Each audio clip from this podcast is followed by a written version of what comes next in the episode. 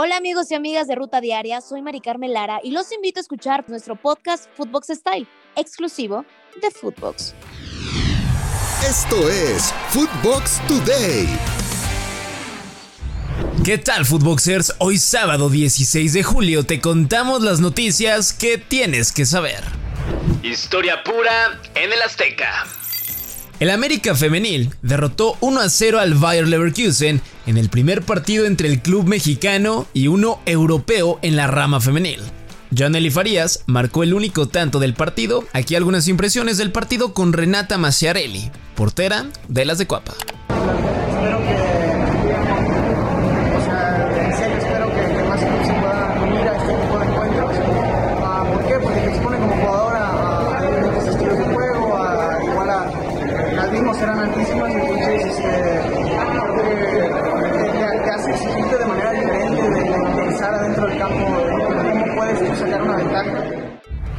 La Liga MX no para.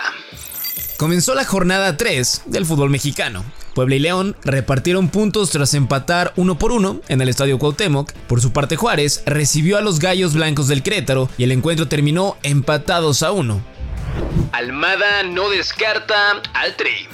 Tras algunos rumores de la salida de Gerardo Martino a Boca Juniors de Argentina, el actual estratega de Pachuca fue cuestionado en Claro Video sobre si sería técnico de la selección mexicana. Reveló que en su momento le gustaría dirigir al combinado nacional y que tiene una cláusula en su contrato para dejar a los Tuzos del Pachuca en un caso como ese.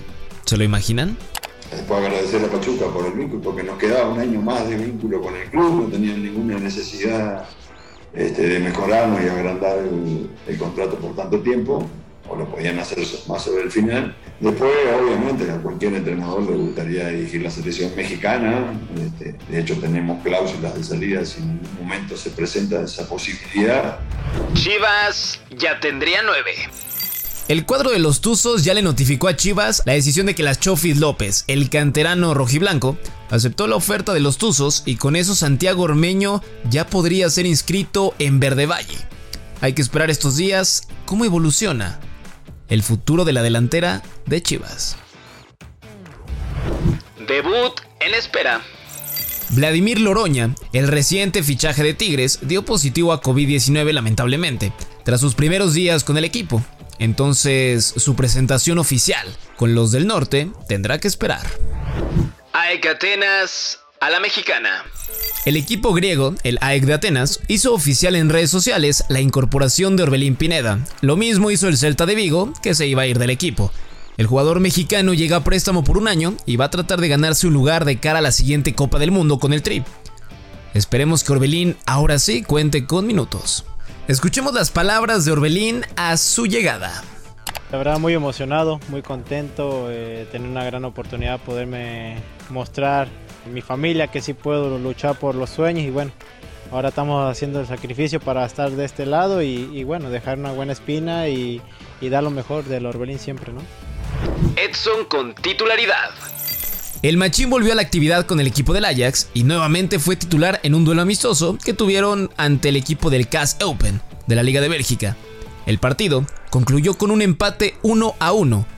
¿Tendrá otra temporada redonda Edson Álvarez en la Eredivisie? Nuevo Red Devil. El jugador danés, Christian Eriksen, se convirtió en jugador del Manchester United, aunque usted no lo crea.